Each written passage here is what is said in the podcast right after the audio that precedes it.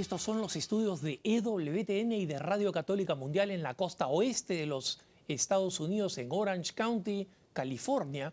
Yo soy Alejandro Bermúdez y este es su programa Cara a Cara, al cual le doy una cordialísima bienvenida. Gracias por acompañarnos y que el Señor los bendiga. Como siempre, ustedes pueden hacernos llegar sus preguntas, sus comentarios, sus pedidos de oración, sus críticas, su propuesta de programas, sus preguntas más, más eh, importantes y saltantes a nuestro correo electrónico cara a cara arroba ewtn.com. Cara a cara arroba ewtn.com.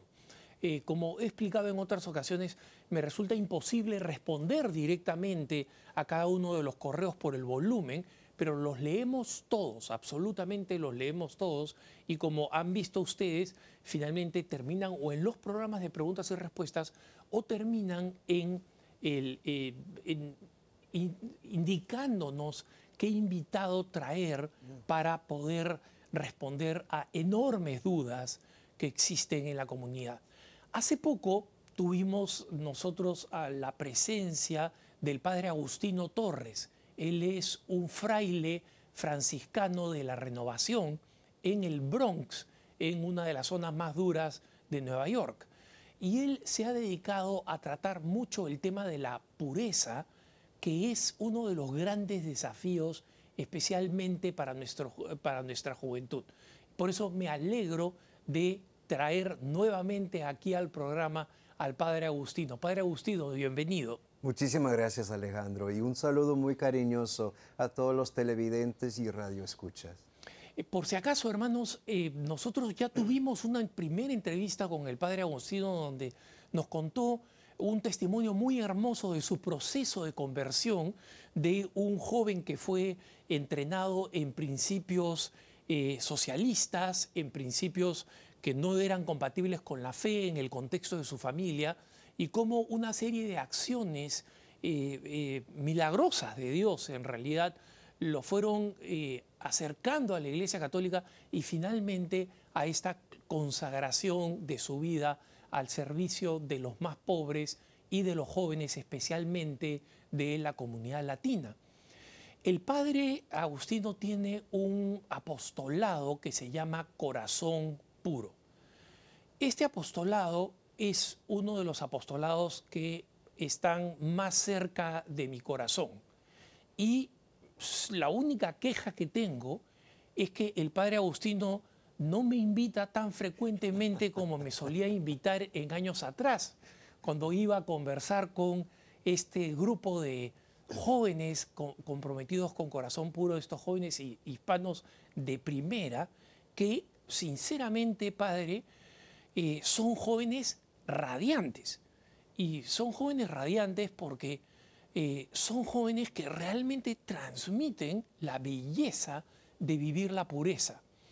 Entonces, comencemos por el principio. En el programa anterior usted nos hablaba de lo difícil que era la realidad en el Bronx y de la cantidad de problemas que existían, división de familias, drogas, prostitución, y también cómo la ruptura de las familias tenía una influencia desastrosa en muchachos y muchachas que eran educadas por la televisión, por las redes sociales y en consecuencia en una visión de su propia dignidad y de su pureza que era desastrosa. Eh, ¿Cómo impactó este, esta, esta experiencia suya en decir yo tengo que hacer algo?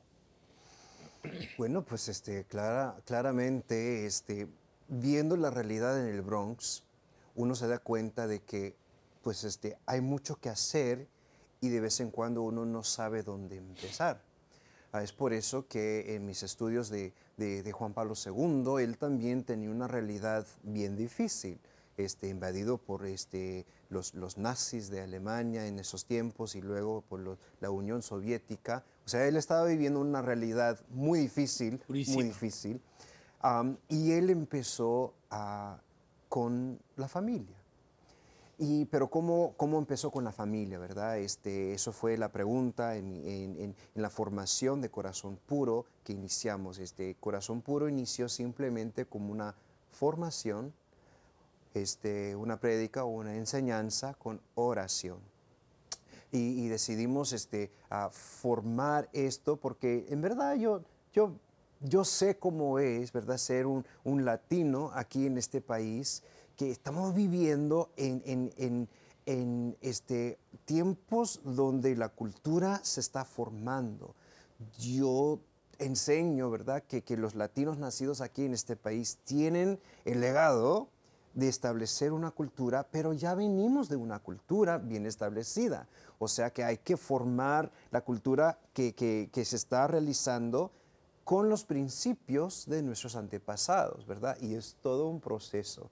Pero cuando empecé a, a a, a, formar esto, todos los jóvenes empezaron a venir, ¿verdad? Y yo dije, wow, esto es muy necesario hoy en día, de hablar desde esa perspectiva, de hablar desde esa realidad, sabiendo, ¿verdad? Personalmente que, que, la familia hispana en este país necesita, la familia necesita ayuda en todos los países. En todos lados, efectivamente. Ahí.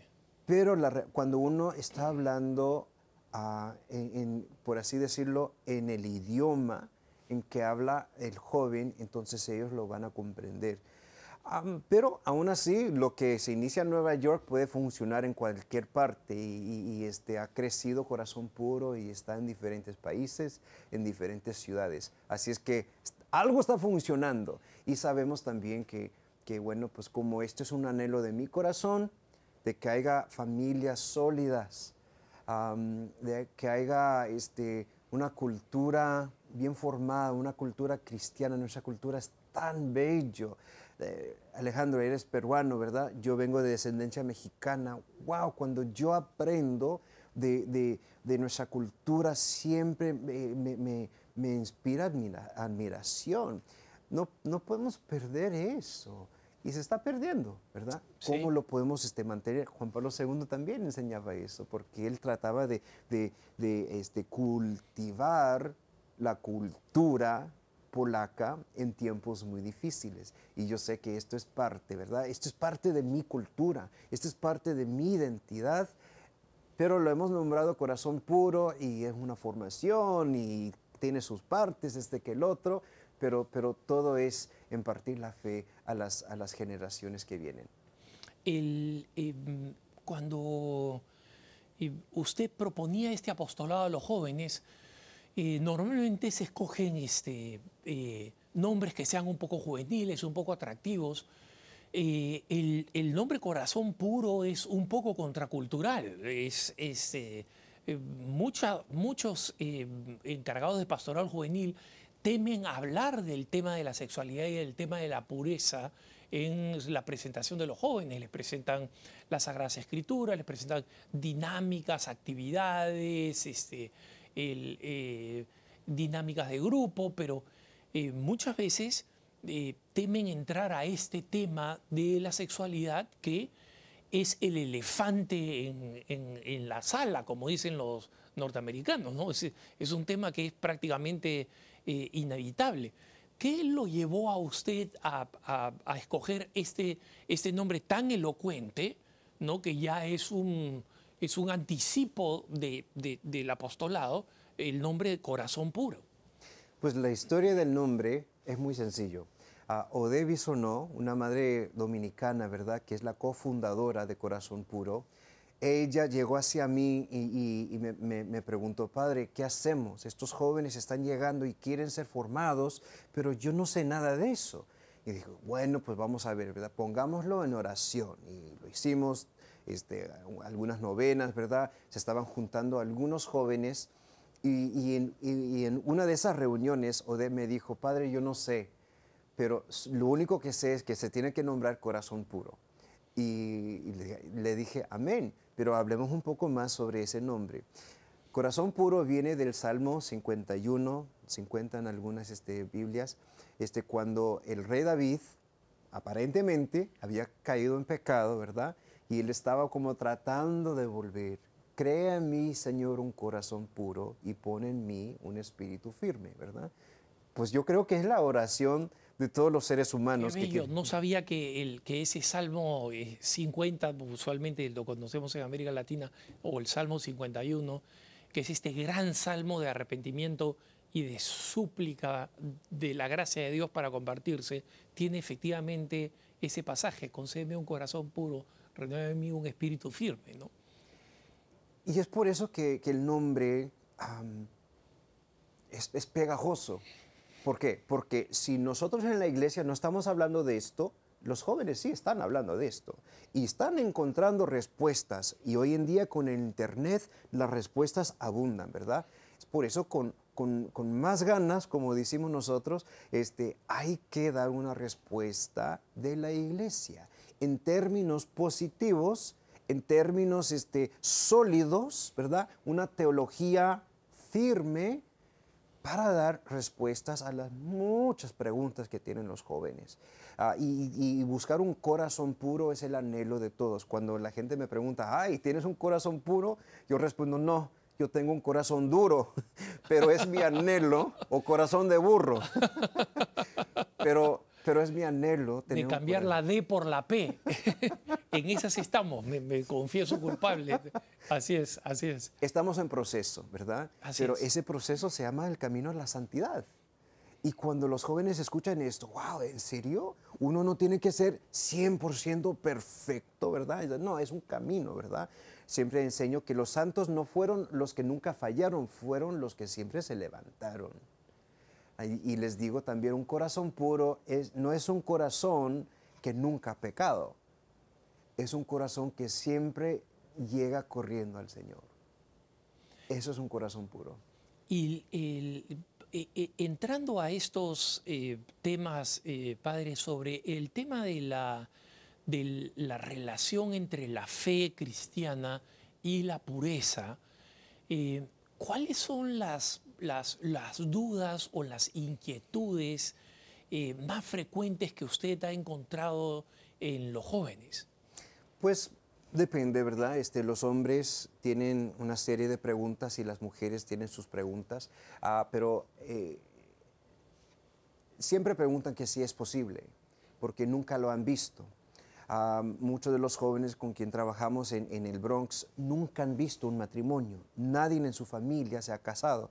Este, este año pasado acabo de celebrar el primer aniversario de una pareja de corazón puro que se casaron en el Día de los Muertos. Y yo les dije, qué, qué buena fecha, ¿eh? porque ahora sí, ustedes están entregando y es una muerte para que haga vida. O sea, estaba jugando con ellos. Pero am, la familia del, del muchacho, del hombre, ¿verdad? Un- de una familia puertorriqueña y los, los boricuas tienen años de estar ahí en Nueva York, ¿verdad? Sí, claro. Y, y la hermana del novio, del recién casado, dijo, ay, esta es una boda de verdad. Nunca lo hemos tenido en la familia. O sea, los jóvenes, si no han visto algo, es muy difícil creerlo. Y como han visto familias rotas, este, infidelidades incluso, problemas, ¿verdad?, entre los padres y las madres, creen que no es posible. Y, tratamos de enseñarles con ejemplo, con testimonio, pero también con enseñanza, que esto sí es posible. Y los jóvenes son muy buenos, ¿verdad?, de creer en algo. Yo creo que ellos son milagros de gracia porque creen en algo que no ven. Y Juan, eh, Jesús le dijo a Santo Tomás, ¿verdad? Este, crees porque ves. Bienaventurados son los que creen y que no ven, ¿verdad? Y claro, eso no es el caso para todos. Algunos sí vienen de familias sólidas, pero lo que pasa, es, los jóvenes están preguntando cómo voy a vivir mi fe y cómo voy a vivir mi familia, mi, mi vida familiar en este contexto. Porque muchas veces las familias que llegaron de otros países, ¿verdad? Ellos tuvieron su propia este, formación, lo cual no se traduce completamente, no se traslada a esta realidad. Y ellos en corazón puro encuentran cómo vivir su fe y encarnarlo en su contexto. Eh, un problema que yo veo en la comunidad eh, eh, latina, eh, bueno, está aconteciendo cada vez más. Las recientes estadísticas del Pew Forum han demostrado cómo eh, el número de personas que han decidido cohabitar y que este, no, quieren, no quieren casarse, ¿no? revelan dos cosas, una cierta, normalmente argumentan dos cosas, una cierta, un cierto rechazo a la institución, a la formalidad del matrimonio, diciendo, ese es solo un papel, a lo que yo realmente también este, eh, eh, a, lo que yo normalmente le respondo, oye, mira, un billete de 10 dólares también es un papel, no veo nadie tirándolo a la basura, ¿no? O sea que los papeles no necesariamente son poca cosa, pero eh, además de esto, de que ellos consideran que es innecesaria la formalidad, ellos quieren tener muchas veces una relación que ellos open, que ellos llaman open-ended, o sea, una relación abierta donde tengamos la libertad de básicamente este, tirar la toalla y, y romper la relación, ¿no? el, ¿Cómo, cómo eh, influye esto y cómo Corazón Puro trata de, darles una respuesta a los jóvenes para que entiendan que eh, el matrimonio de por vida no solamente es una institución eh, formal, anticuada, creada por los antepasados, sino que es una vocación a la que las personas llamadas al matrimonio están precisamente, valga la redundancia, llamadas, ¿no? Ah, muy buena pregunta. Eh, y, la forma en que tratamos de enseñar a los jóvenes precisamente eso es, es a través de experiencia. Ah, o sea, ellos reconocen, porque sí existe esto en, la cultura de hoy, ah, eh, esa cultura de descarte, ¿verdad? este, no me gusta esto, yo lo puedo votar. Ah, ya, no, ya no tengo uso de esta cosa, yo lo voto, ¿verdad? Ya no me gustas, ya no me caes bien, o también este, ya, ya se acabó el amor, ¿verdad? Y yo puedo mover a un lado esta persona porque no hay ese compromiso, ¿verdad? Bueno, eso existe, pero también existe una cultura que se tiene que formar, una cultura de, de, de, de cuidarse, de, comer comida buena, ¿verdad? Comida orgánica, no sé, ¿verdad? Este, de, tomar tiempo para, mi propia sanación, este que el otro. Y tratamos este, de usar esos términos y luego de traer la enseñanza de la dignidad de cada ser humano. Y cuando, es como, eh, lo he visto miles de veces, Alejandro, cuando empezamos a hablar de la dignidad de cada persona, los jóvenes lo entienden y lo crean y lo quieren y quieren, quieren ver esto una realidad por todo el mundo. Esta generación de los milenios, de los iGens, ¿verdad? Ellos, bueno, pues este, tienen desafíos como en cada generación, pero una cosa que ellos sí tienen, ellos tienen una ilusión de afectar el mundo entero. Y cuando yo digo, mira, ¿qué tal si tú a través de tu vida vives esta dignidad, así es que vas a cambiar el mundo. empiezan a, creerlo y compartirlo. No hagamos mucha promoción, ellos mismos lo hacen. Porque, porque dice, una muchacha me dijo, yo quisiera que todas mis amigas escuchan de este mensaje y vienen y se quedan. Y quieren, y trato de votarlos, Alejandro, y vuelven, ¿verdad? Pero, pero bueno, pues e, eso es lo que trato de hacer, usar los términos de esta cultura con enseñanza sólida. Y, bueno, pues es, está funcionando, gracias a Dios. Me parece muy importante esta aproximación al tema de la dignidad, eh, padre, y no tengo ninguna duda de que cuando a las personas se les revelan, eh, especialmente a los jóvenes, este sentido de dignidad, la vida les cambia. Como le, decía a usted, yo cuando he tenido la oportunidad de encontrarme con la, con la gente joven, los organizadores de los eventos que trabajan con usted para hacer los, los eventos de corazón puro, las conferencias, eh, es gente radiante, mm. es gente que transmite una gran alegría. Y sin embargo, quisiera preguntarle cómo eh, progresan los jóvenes en este sentido de dignidad, sobre todo considerando eh, las circunstancias en las que usted muchas veces los, los, encuentra eh, este, e, en el lugar de donde están, donde nosotros vemos que existe fenómenos como por ejemplo eh, eh, una gran carencia de autoestima entre los hermanos hispanos, especialmente los jóvenes, eh, que tienen que ver con las carencias afectivas de una familia que no fue completa, cómo hacer con una cultura machista donde tanto de la música latina es totalmente denigrante de la mujer, o sea, envía un mensaje o, o, mucho de, lo que vemos del hip hop o del rap, que tiene un mensaje misógino terrible, ¿no? que ve a la mujer como, como, un, un objeto y que obviamente tiene un impacto negativo en la mujer como se percibe, que, que, hace que muchas veces se perciban varones y especialmente mujeres como una cosa. ¿no? Entonces, ¿cómo es este despertar? ¿Cómo, cómo, encuentra usted este, este momento donde dicen, un momentito, yo no, no, no, no soy eso, puedo ser algo distinto y en consecuencia la esperanza comienza a brotar. Pues Alejandro, empezamos este, desde esa perspectiva negativa y les preguntamos a los jóvenes, ¿eso es lo que quieren?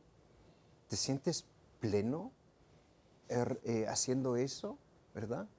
Y, muchos que llegan dicen, no, de hecho, cuando estaba en eso, me sentía, me sentía tan vacío. Ah, eh, ah, ok. ¿Por qué? Porque tú fuiste creado para más. Y el Señor te ha creado no solamente para, para actos sexuales, sino para vivir con Él eh, en la eternidad. Y cuando empezamos desde, es como ser contra, ¿verdad? Este, como esa técnica de Santo Tomás de Aquino, ¿verdad? de escuchar los argumentos y decir, pero no, al contrario, hay algo más. Eso toca la ilusión en el corazón de cada ser humano que, le dice que sí, hay algo más para mí, pero su ambiente no le deja crecer. Ese es un tremendo problema, así es. No, le deja creer que eso es cierto y tratamos de, formar comunidad.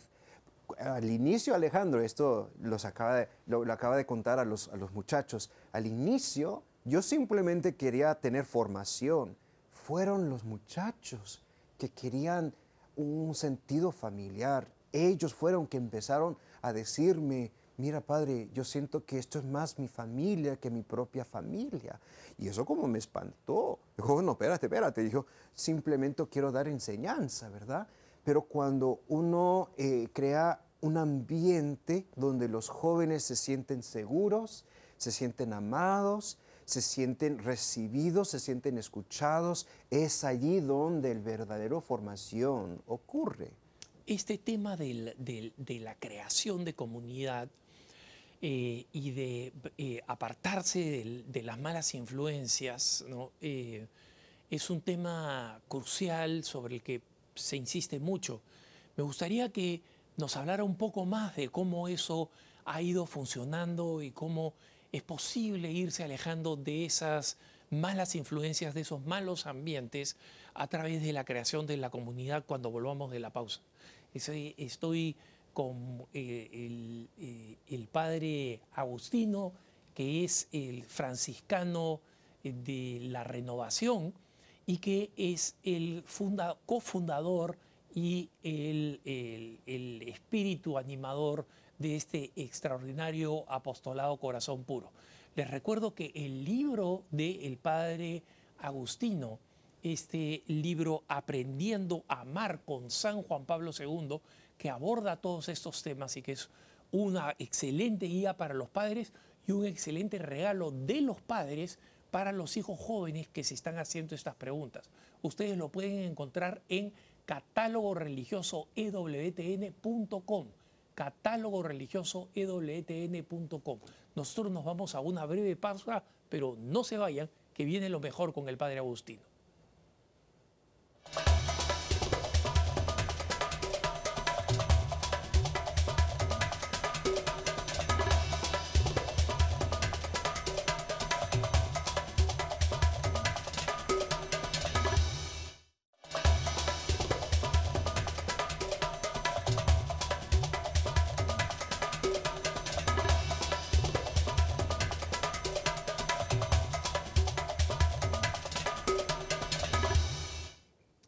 De regreso con el padre Agustino Torres, es un fraile franciscano de la renovación. Y cuando ustedes preguntan franciscano y por qué su hábito es eh, gris, es porque eh, hay un, dato importante que no muchas personas saben. Eh, en realidad, el color del hábito del de, padre Agustino y de su congregación era el color original que utilizaron los franciscanos. Después eh, ellos eh, utilizaron el, tradicional hábito franciscano marrón, pero los primeros eh, seguidores de San Francisco de Asís y el mismo San Francisco de Asís utilizaron hábitos de este color, de color gris. Muy, muy pocas personas lo saben y por eso él, siendo franciscano, sin embargo, tiene este hábito gris que perfectamente puede presentar, con agujeros y todo. Eh, como, quería San Francisco, ¿no? el, símbolo eh, externo de la sencillez y de la, y de, la pobreza. El eh, padre, antes de irnos a, la pausa le preguntaba es, ¿qué tan importante ha sido esta, esta creación de la comunidad, de estos, de estos muchachos que han decidido el embarcarse en este proyecto de vivir la, pureza a través del, de, corazón puro, ¿cuáles han sido las dificultades para crear esta comunidad mm. y cómo esta comunidad los ayuda a eh, prevenir eh, las influencias, las presiones sociales que se reciben incluso al interior de la familia? Eh, de este, oye, tienes que ser normal, no tienes que ser un santito, este, para, ser un, para ser cristiano no tienes que ser fanático, es decir, eh, digamos, todos nosotros que hemos pasado por un proceso de conversión y que hemos, hemos escuchado todos esos mensajes del mundo que quieren que no logres este, eh, la plenitud de tu vocación. ¿no? No, Alejandro, este, para formar una comunidad hoy en día con jóvenes modernos, por así decirlo, no es nada fácil. Ah, pero le doy gracias a, mi identidad de franciscano, a mi comunidad que me ha formado, ¿verdad? Porque para nosotros la fraternidad es algo muy importante, ¿verdad? Y este, queremos tener no solamente la apariencia, pero también un sentido bien familiar en mi comunidad, en la vida religiosa. Y somos bien intencionales en eso, ¿verdad? Y eso me ayudó y yo traté de adaptar esa formación para los jóvenes. Uh, una de las cosas principales de, de, Corazón Puro es que somos una familia franciscana, ¿verdad? Y tratamos de enseñar, no importa que, que sea dominico, que sea jesuita, ¿verdad? Esa, e, ese cariño, ese calor de San Francisco, todo lo podemos entender, ¿verdad? Este, esa forma de llegar incluso a, los olvidados, ¿verdad? Eso es algo que, queremos intencionalmente inculcar a los jóvenes. Es por eso que hacemos varias actividades. Número uno, tenemos este, una reunión mensual. La vida de los jóvenes adultos hoy en día es bien lleno, ¿verdad? Y para dar una formación queremos hacerlo mensualmente, ¿verdad? Con, las reuniones este, para planearlo, para que ellos no se sienten como agobiados, ¿verdad? Otra cosa, y, o sea, y eso es lo que pasa, el que el que, el que mucho abarca, poco aprieta. Y queremos hacerlo de una forma en que ellos sí podían entrarle. Pero aparte de eso, tratamos de formar la identidad misionera. De decir, mira, estamos dando formación, pero ustedes lo tienen que llevar a sus parroquias, tienen que llevarlo a, sus pastorales juveniles. Y esto es una visión muy distinta, ¿verdad?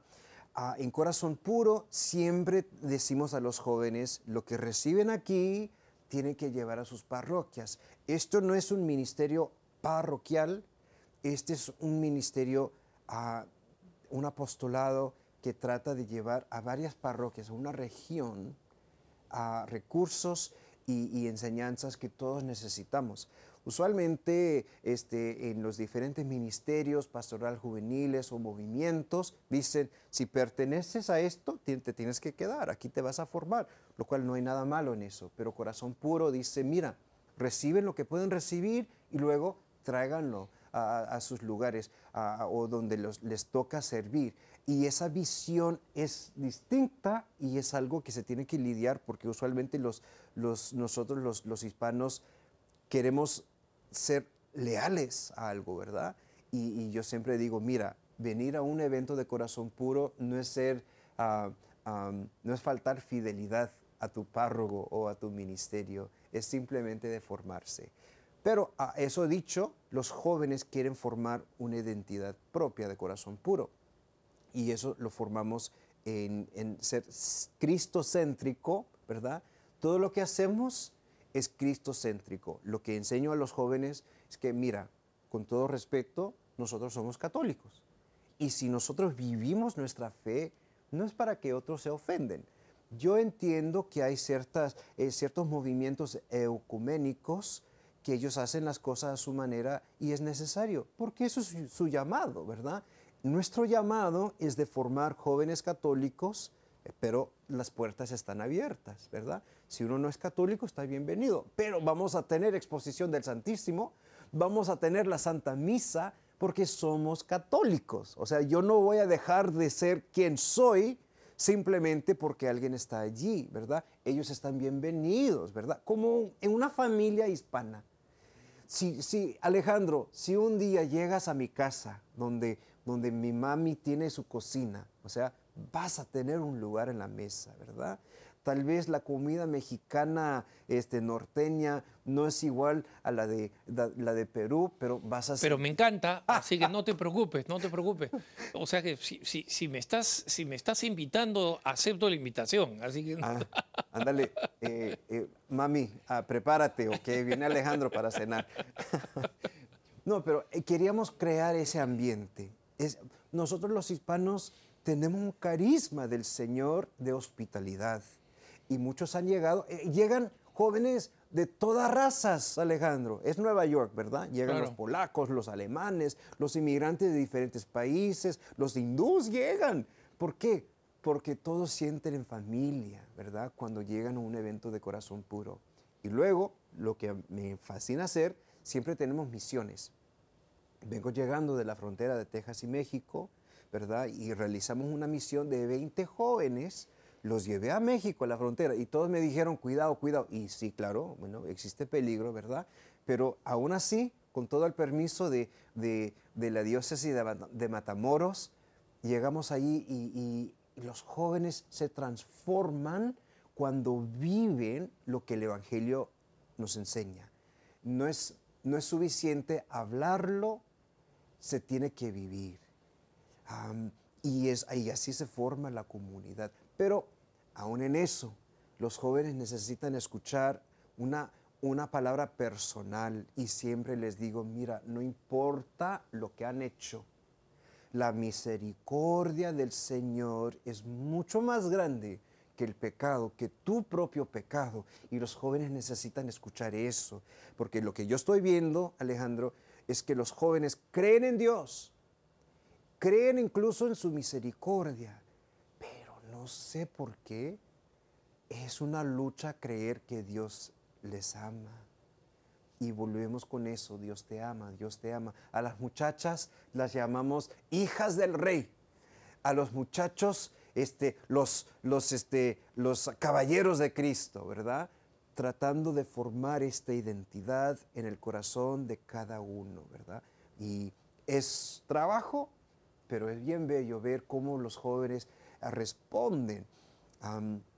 Eh, antier, una muchacha este, que fue ah, eh, una de las primeras que llegó a Corazón Puro, ella me llamó y me dijo, ella ya casada con dos hijos, me dijo, ah, padre, estaba recordando, ¿verdad? Estaba leyendo una meditación que hablaba de recordar con agradecimiento a los que te ayudaron a acercarte a Dios, ¿verdad? Y yo simplemente te quería llamar porque, bueno, pues este, tú me ayudaste. Gracias por escucharme esa noche, que no sé qué fue tan largo, fue mi confesión, ella lo estaba diciendo, ¿verdad? Y, y digo, wow, pues qué bendición, gracias, hija. Y ella, lo digo, perdóname, Señor, lo digo con mucho orgullo, pero de la buena.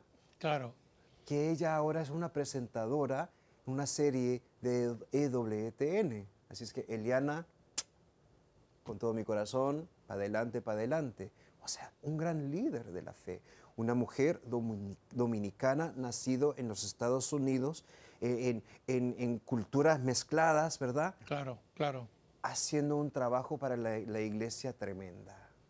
Eh, eh, fabuloso, porque eh, entiendo este aspecto de, de, de- de animarlos eh, lo más pronto posible a, a- a tener una actitud misionera, porque el- eh, muchas veces lo que sucede es que cuando eh, los jóvenes encuentran en eh, la vida comunitaria católica solamente un refugio, ¿no? no, no adquieren el, el valor y el celo misionero que es, digamos, quintesencia de nuestro bautismo. Es decir, no es una cosa inventada reciente. Y este, el joven, eh, cuando sale inspirado a predicar, sale con una valentía que no solamente lo protege de la hostilidad del ambiente por el que pu- puede venir, ¿no? Este, mm, yo le confieso, eh, padre Agustino, que el, el comienzo de mi, de mi conversión o de mi regresión, como dicen cuando volvía a la fe católica en la que había sido bautizado, eh, no fue fácil con mi familia ni con mis amigos. Y mucho menos cuando yo dije, voy a... eh, he descubierto que el Señor me llama a la vida consagrada. Me dijeron, estás loco, vas a desperdiciar tu vida. Pero todo, to- to- todos mis amigos del barrio en, en fila a, a decirme esto, ¿no?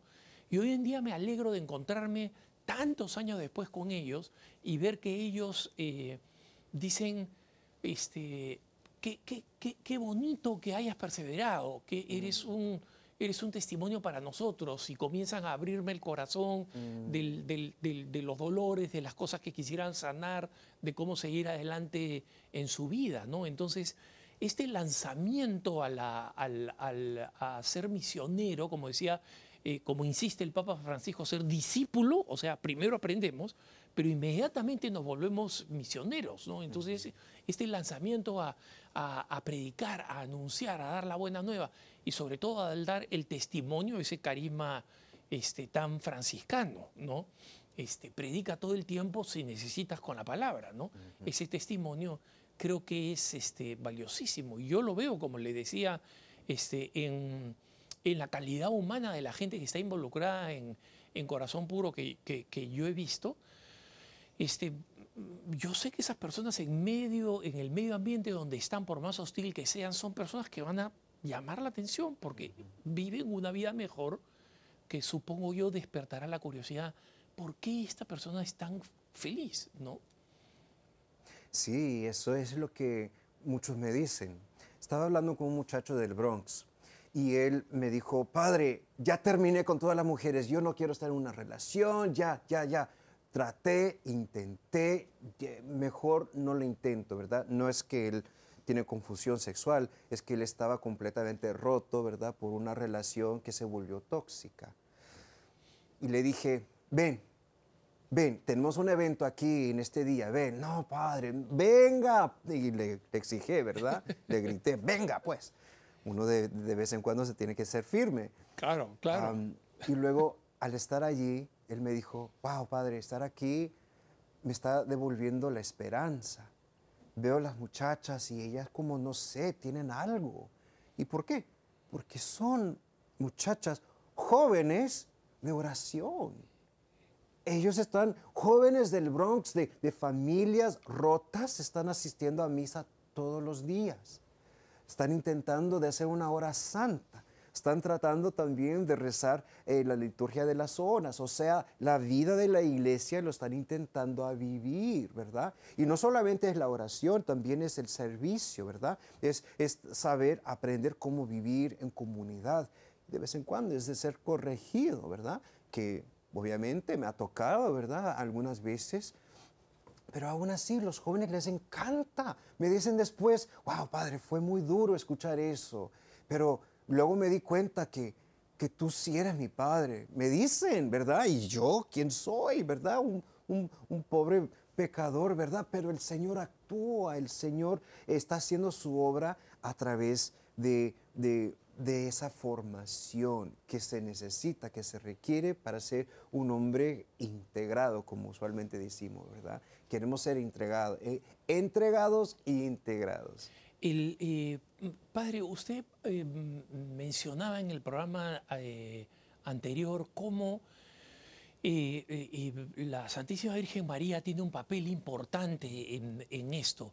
Más allá de, la presencia de su imagen o de dirigir una oración a, ella, este, ¿Qué, papel usted ve que cumple, que cumple la Santísima Madre en los jóvenes y en este proceso eh, no solamente de, sanación y de reconciliación personal, sino también de, salida al anuncio?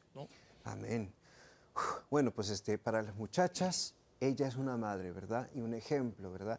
Ella este, encarna esa feminidad plena pero para los hombres, ella es clave para la pureza del hombre.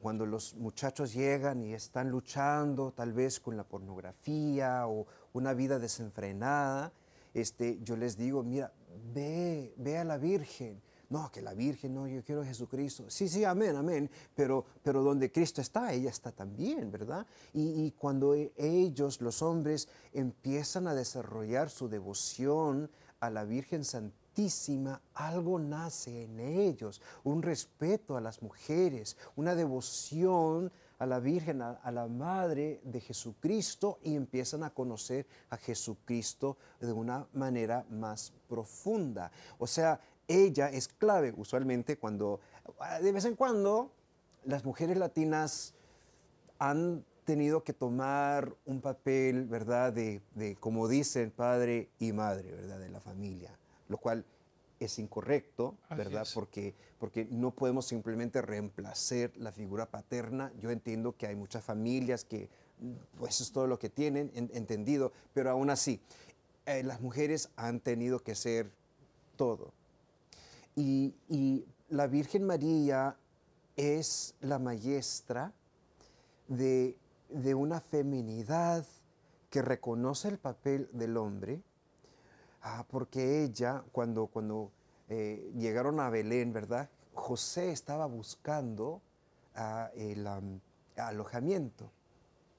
Claro que María, que tenía la plenitud del Espíritu Santo y todos sus dones, podía bien conseguir alojamiento. Pero ella reconoció su papel y lo vivió plenamente. Y eso es algo que, enseñamos también, esa complementariedad de los sexos. Cada quien tiene su papel. Y cuando aprendemos el papel del otro y su propio papel en la familia, eso, pues, hace las cosas mucho más sencillas, ¿verdad? Ah, no es fácil. Claro. Pero, Es, pero es claro, es muy claro. Yo sé, yo, el hombre, este es mi papel. Yo, la mujer, este es mi papel. Y la Virgen María nos enseña eso. en, eso me ponía a pensar cómo funcionaría en un joven, pero usted me lo confirma, cómo funcionaría en un joven, cómo funcionó en un joven, cómo funcionó en mí. El, descubrir a la Santísima Virgen María, el tener esta aproximación hacia la Virgen María y en verla en su absoluta dignidad, en su pureza, en su maternidad, en su amor hacia mí, en su protección, en su ternura y en la revelación del genio femenino, ¿no? Lo que mm.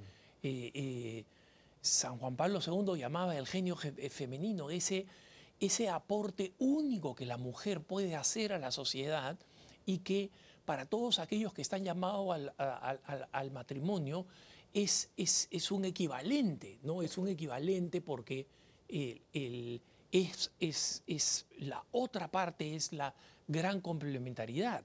Entonces, eh, y eh, como hablábamos en el programa anterior, muchas veces eh, el, machismo de nuestra cultura latina hace ver a la mujer en un papel, en un papel, no diría secundario, sino en un papel denigrante, ¿no? o sea, denigrado. Sí, eso es algo que, tenemos que reformar. Los jóvenes hoy en día, eh, si, si, vienen de, esa historia, lo que yo he visto, ellos odian esa figura del hombre machista. Y tengo que como, como formar en ellos y dejarlos ver ¿verdad? un ejemplo de un hombre en verdad como un San José. Y hablamos mucho de San José. Qué San José también bello, es, un, es un ejemplo, ¿verdad? Este, de, de un hombre justo. Ah, y cuando las muchachas... Esto pasó, ¿cuándo fue? Eh, en, en este mes tuvimos una reunión entre los líderes, ¿verdad? Y gracias a Dios se me está incrementando todos los monaguillos, que ya son jóvenes adultos, ¿verdad? Ya grandecitos, pero todos vestidos en su sotana y todo, ¿verdad? bien bello. Y las muchachas me dijeron, Padre, para mí me está sanando ver hombres buenos, hombres en- en- en- entregados. Eso me está sanando. Y yo digo, amén, porque es- requiere su trabajo. Tenemos Claro. una casa de hombres que se llama Juan Pablo II y una casa de mujeres que se llama Casa Guadalupe, donde algunos hombres y algunas mujeres se forman más intencionalmente. No son monjas ni, ni religiosos, ¿verdad? Son jóvenes que están estudiando y trabajando, pero quieren más. Y a través de la casa de Juan Pablo II he podido en verdad formar a más hombres en, en- ese aspecto, ¿verdad? Porque hay cantidad de cosas tóxicas de, de esa identidad del hombre que es erróneo. Y otro regalo, eh, Corazón Puro en Nueva York y New Jersey, ah, están bien cercas a los, a los frailes.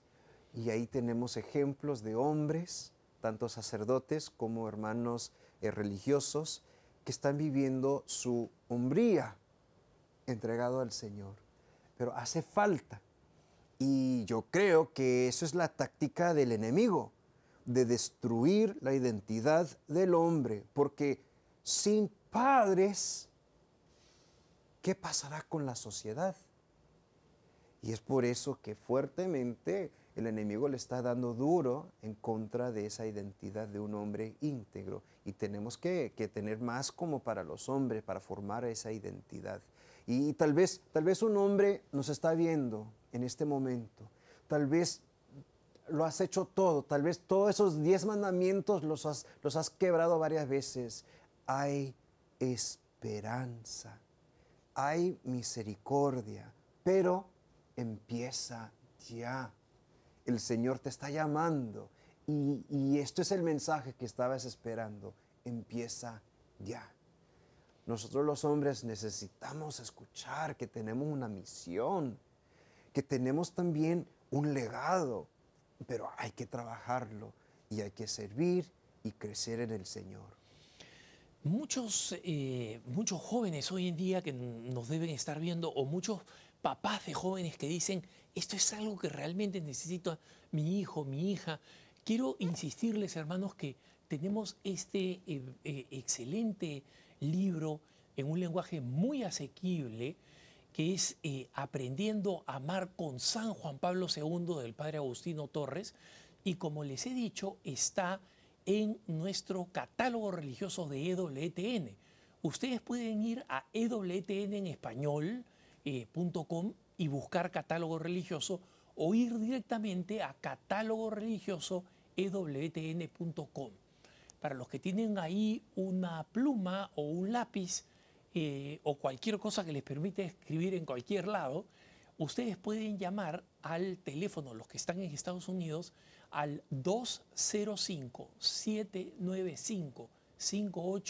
205-795-5814 para el, el- el libro del, del padre eh, Agustino, 205-795-5814.